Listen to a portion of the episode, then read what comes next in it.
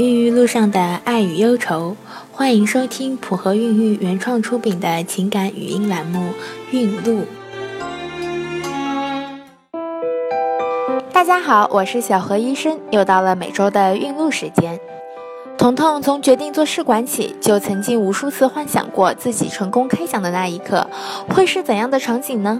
是欣喜若狂，还是泪流满面？但是有趣的是，到了真正开讲的时候，彤彤倒是没有了在梦中曾想象过的激动。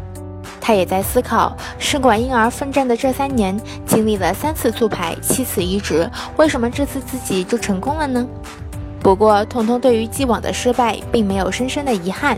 她觉得每一次的失败都是不断试错的过程，在一次次的尝试当中，自己找到了最适合的方案，最后也走向了成功。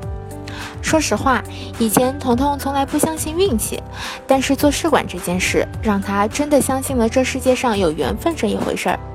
每一个努力在试管道路上的人都只能尽人事听天命。几次移植下来，彤彤发现每次失败都是因为最后一步着床阶段掉链子。于是，彤彤根据几次失败的经历，咨询医生的建议去做了宫腔镜，果然结果显示内膜有些问题。此后，他往返于各大医院做了大大小小的检查，还好也没有查出什么大问题。之后又是老老实实的再来了一次。在试管的过程里，彤彤养成了健身锻炼的好习惯，所以几次的失败，彤彤也没有把时间浪费在怨天尤人上面。他把这些通通转化为了锻炼的动力。心态这一回事也是极为重要的。奋战的这三年，彤彤觉得自己最主要的是有一颗强大的内心作为后盾。他始终相信，凭着自己不懈的努力，总有一天会迎来属于自己的宝贝。这次的移植，所有该查的、该做的都已经做了。彤彤觉得自己做了最大的努力，剩下的也只能看上天的缘分。他甚至都做好了如果再次失败就去旅游的打算，想要去放松一下自己的心情。